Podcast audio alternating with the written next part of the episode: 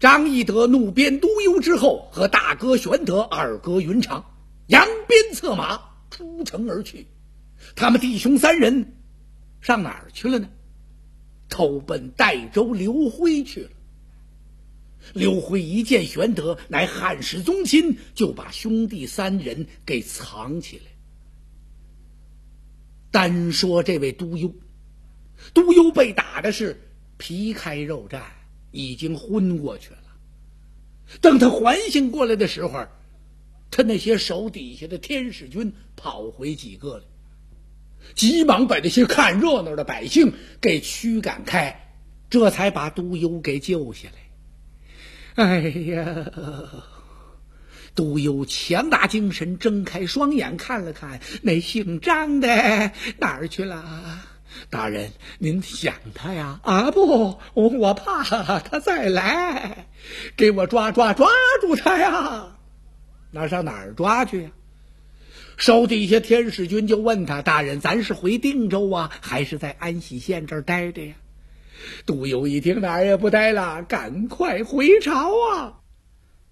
这家伙不是张让的亲信吗？他回去这么一说呀，张让只说了一句话，说画影图形捉拿这三人就是了。完了，这是怎么回事啊？感情朝里边这些日子正乱着呢。灵帝现在身染重病，卧床不起呀。他自己知道将不久于人世。那么他要办的第一件大事呢，就得立太子继承皇位。这事儿就乱在这上。哎呦，如今朝里边出现了两派。这两派都是什么人呢？一方面呢，是以何后和大国舅何进为一派；那一派呢，是以董后还有那个阿父张让为一派。这两派是勾心斗角。抢权争势啊！这皇上要死喽，不得立个新君吗？这两派呀，都想把这新立的皇上啊，攥在自己手里。手里攥个皇上就不得了了。那当然了，手里有张王牌还那么神气呢，何况有个皇上？所以这两派呀，近日来都很紧张，尤其是这张让。这几天忙的他是茶饭懒咽，坐卧不安呐，经常出入董太后的长寿宫，给董太后出谋划策呀。那么这新君到底立谁呀？这灵帝呀有俩儿子，一个是何后所生，叫刘辩；一个是啊灵帝有一个宠妃叫王美人所生，叫刘协。灵帝特别喜爱刘协这小孩儿，何后嫉妒，为这事儿用毒药把那王美人给药死了。现在这刘协就在长乐宫他奶奶那儿，董太后那儿抚养着。现在灵帝知道自己不行了，他就把张让给找到龙塔前，跟张让商量：“阿父，寡人。”我想立刘协为太子，继承大统。不知道阿父你意下如何？张让心里头暗暗的高兴啊，因为董太后特别信宠他，他也知道董太后喜欢刘协。真要是刘协登基坐殿，那么这些朝政大权还得在张让等人的手里。万岁，您想的太好了。可有一样，您想要立太子刘协，得先办一件事情。灵帝就问他呀：“我得办个什么事儿？您得先把何皇后的哥哥大国舅千岁何进杀了，不然的话，酒后必成大患。”那当然了，人家的外甥没当上皇上。立了别人了，他这做舅舅的心里能痛快吗？嗯，灵帝点了点头。呃，阿父，你先退下，容朕思之。合着他算同意张让这个主意了。还没等着灵帝下手除何进，也不知怎么走漏风声。何进知道了，他当即派袁绍、袁本初率领五千御林军兵，由自己亲自带领，包围了皇宫。灵帝正在病榻上，一听这个消息，打心里往外这么一着急呀，当时就驾崩了。皇帝死叫崩。何进把天子的尸体收敛起来之后，就在棺木前立了太子殿，登基继位。那么何后呢？就是皇太后了。这位大国舅何进，自然而然的就是朝里的大将军，所有的军权都掌握在他一人的手里。兄妹两个人，这权势是越来越大呀。董太后心中十分不悦，就把张让给找到了自己的长乐宫，就跟张让商量，说：“何进兄妹他们是什么出身？乃屠沽小人呢，是哀家我和你们把他给抬举起来的，他才享受这样的荣华富贵。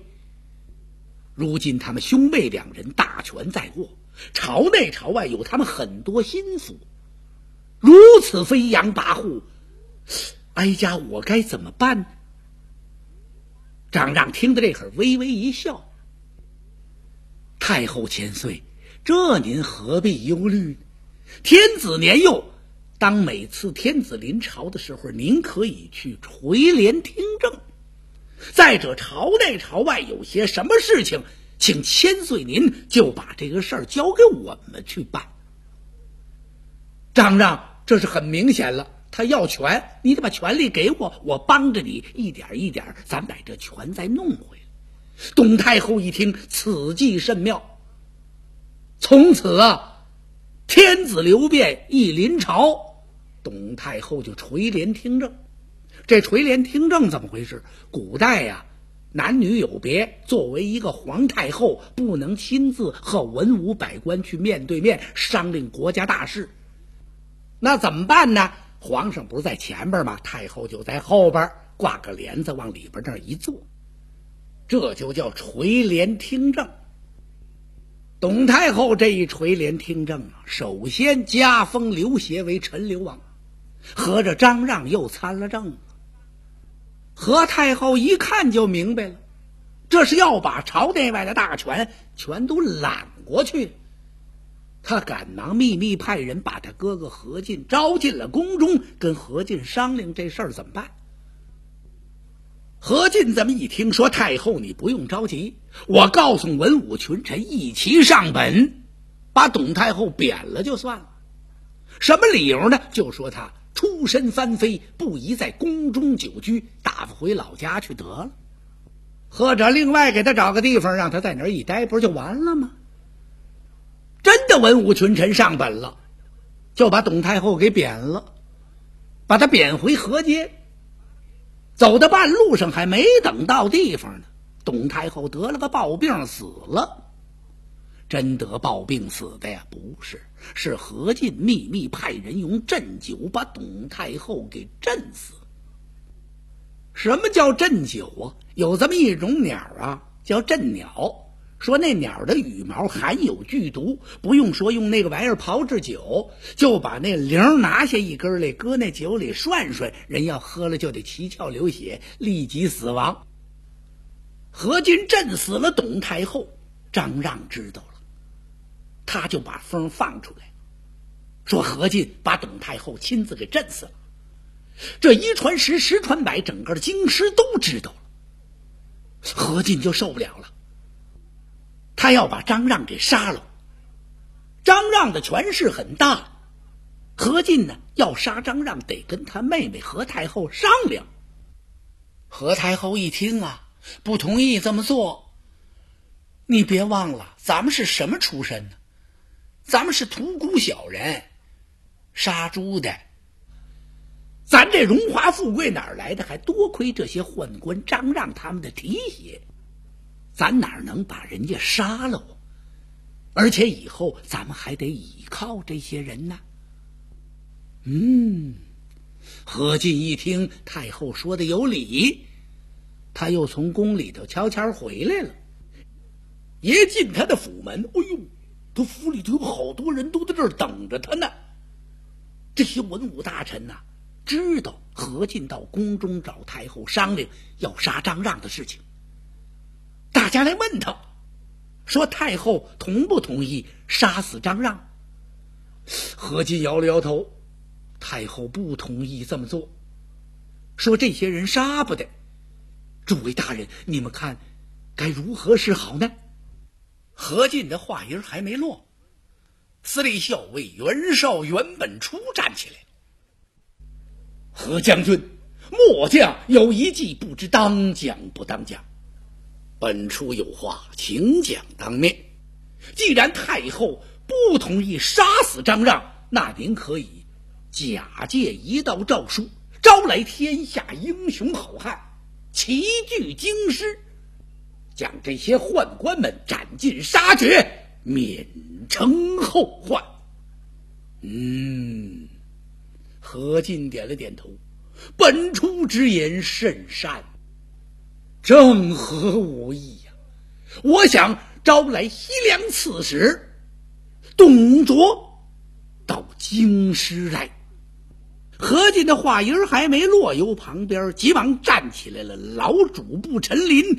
他把手这么一摆，何将军万万使不得呀！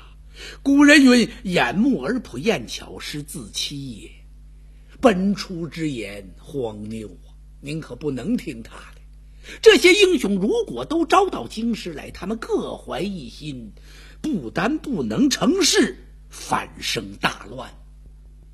老主簿陈林的话还没说完，旁边有人鼓掌大笑。主簿之言。乃金石也。如果说要按本初的话去做，何将军，你是倒吃干戈，授人以柄，功必不成啊！尤其不能把董卓招进京师。董卓身为西凉刺史，统雄兵二十万，早有不臣之心。董卓豺狼也，万万招他不得。啊！何进手捻胡须，举目一看，说话的不是旁人，官带齐都尉。此人姓曹，名操，字孟德。孟德生的是上中等身材，黑眉细目，白面长须。曹操方才这几句话说的不错呀，怎么个不错呢？确实，董卓有野心。董卓呀，身无寸功。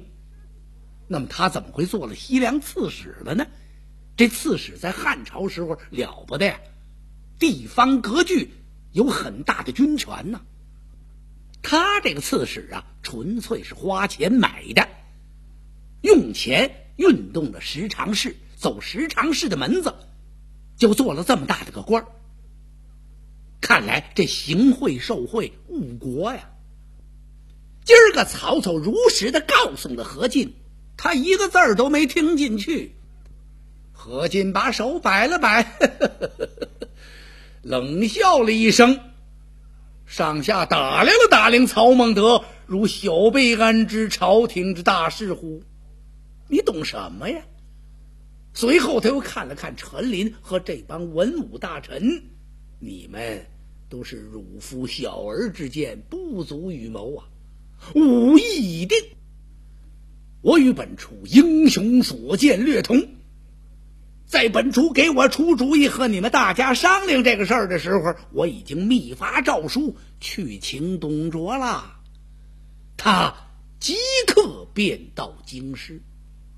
孟德听得这样，离席而去，走到门外边，长叹一声：“唉，乱天下者何进也。”何进在这商量着杀张让啊，没有不透风的篱笆墙。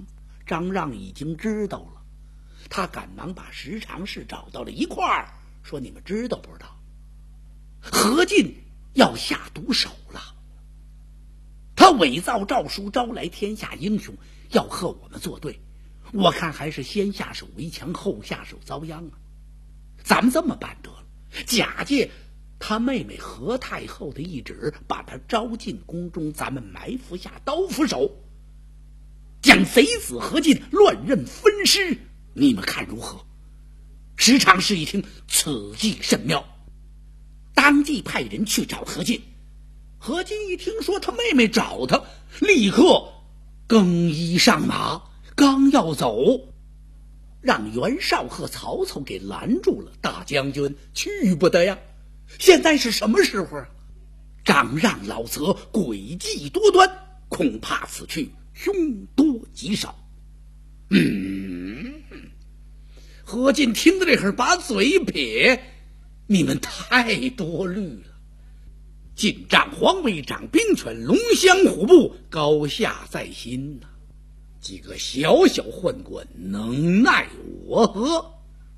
说话，他上马走了。且慢！袁绍上前一步，抓住缰绳：“大将军一定要去。我袁本初愿保驾前往。”孟德一听，我也愿往。好，率领五百名军校，抱着何进就奔宫廷来了。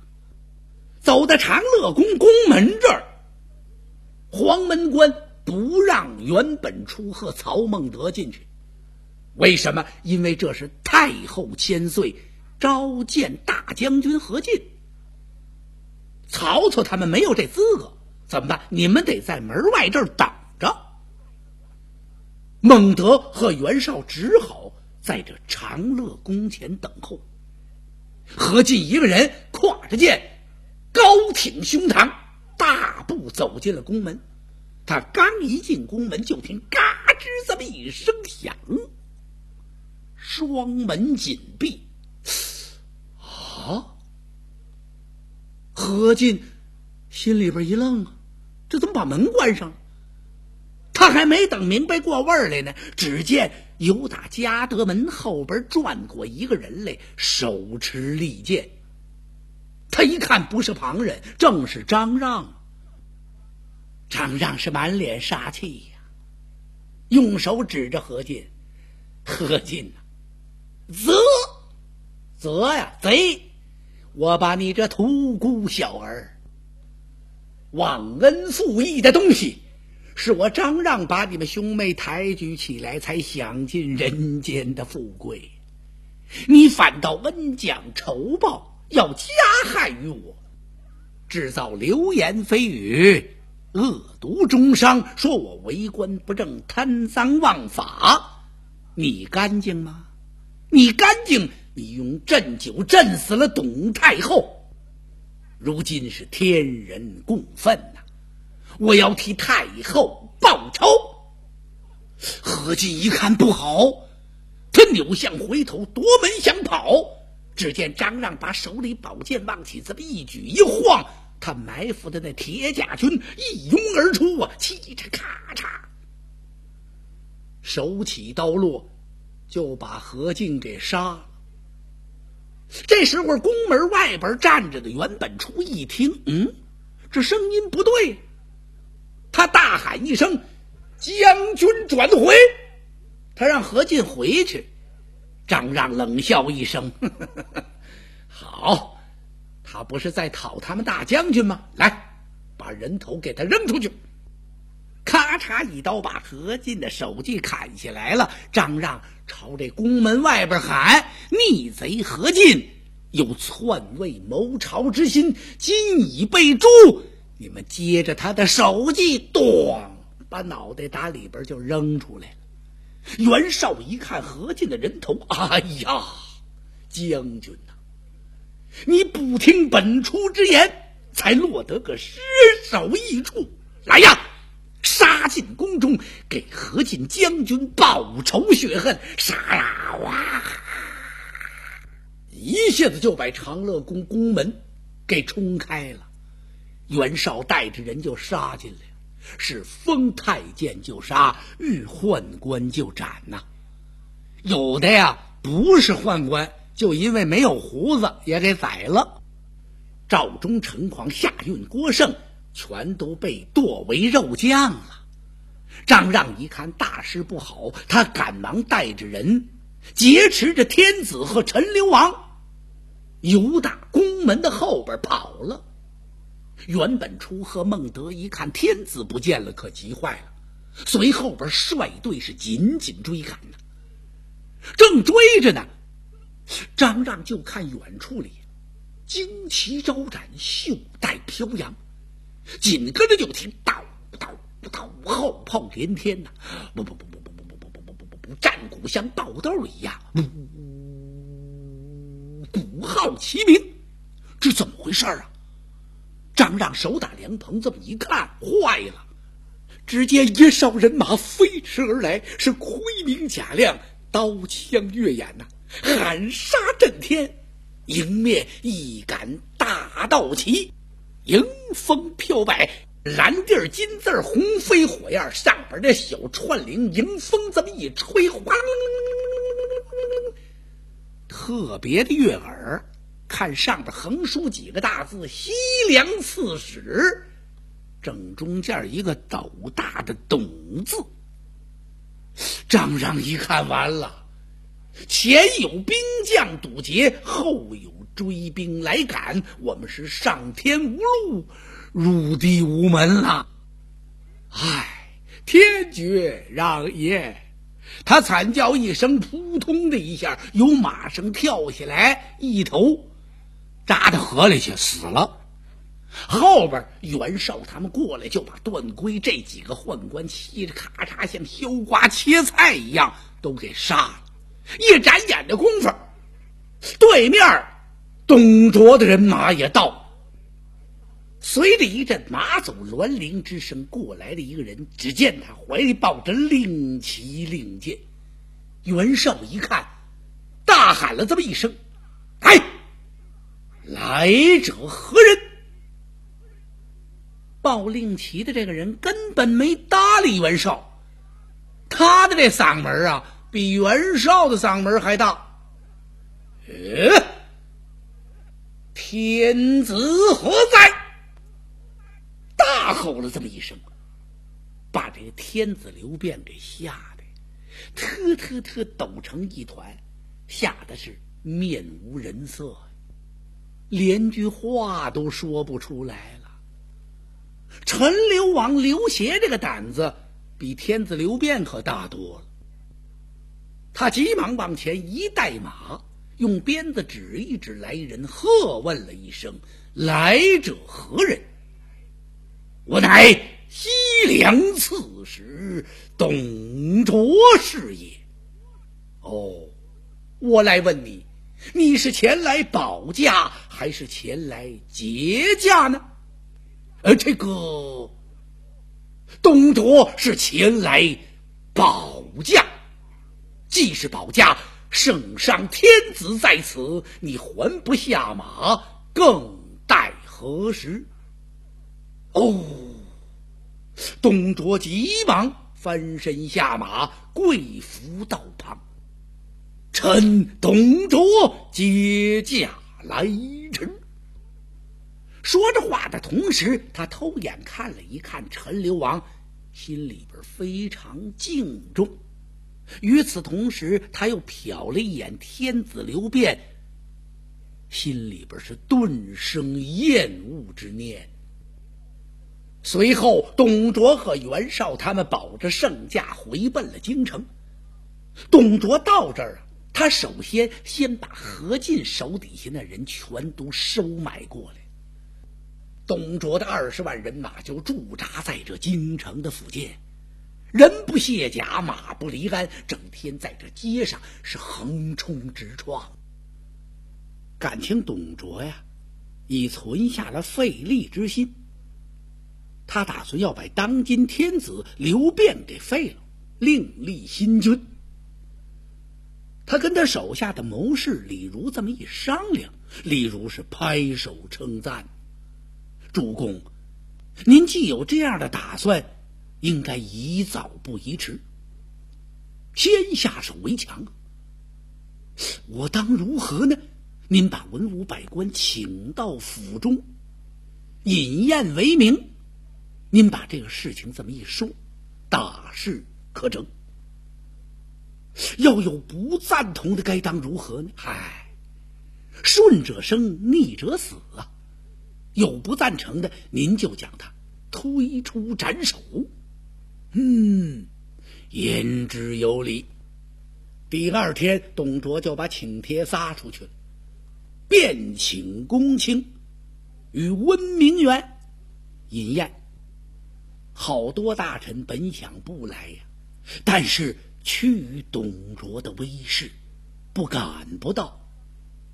当来到温明园的时候，有些细心人仔细这么一看，哎呀，看这个厅堂里边高摆酒宴，可是东西跨院埋藏着好多甲士，一个个弓上弦，刀出鞘，这院子里边是杀气腾腾。董卓把这些公卿请进来，酒过三巡，菜过五味。董卓站起来：“哦，列位大人，请了！大家一抱拳，请了，请了。今日老夫请列公到此，有要事想和众位大人商议。呃，我们愿闻刺史高论。”董卓点了点头，老夫见当今天子软弱无能，年幼无知，我想废帝另立新君。这一句话把文武大臣都给镇住了。大伙儿这么一听，什么？废了皇帝，另立新君？你瞅瞅我，我看看你，又看了看董卓，谁也没敢言语。不知是谁炸着胆子问了一句：“啊，呃，不知董公欲立何人？立陈留王为君，列位大人意下如何？”这句话刚说完，在西边那有一位大人，啪一下拍案而起：“岂有此理！”董卓身无寸功，妄谈废立，难道而有篡位之心不成？啊啊！董卓不由自主的伸手抓住宝剑的剑柄，他一看，哦，原来是荆州刺史丁原丁建阳。丁原老儿，你欲试老夫之剑不利否？你想试试我的宝剑不快吗？他的话没说完，咔嚓一下，丁原就把桌子周了。嗯，气得董卓大叫一声。与此同时，嗯，他猛地发现，在丁原身后站了一人。见此人身高七尺开外，细腰扎背膀，双肩抱拢，面似浮粉，宝剑眉斜入天仓，插额入鬓。一双俊目，皂薄分明，鼻如玉柱，口似丹珠，大耳朝怀，头戴一顶亮银冠，二龙斗宝，顶门嵌珍珠，光华四射。雉鸡尾，脑后飘洒，身穿粉菱色百花战袍，掐金边，走金线，团花朵朵。腰扎宝蓝色狮丸大带，镶珍珠嵌一宝，粉菱色兜裆拱裤，足下蹬着一双粉菱色飞云战靴，肋下佩剑，站在那会儿是威风凛凛，气。于玄郎正在看着董卓呢，他虎视眈眈，是怒目而视。此人是谁呀？明天再讲。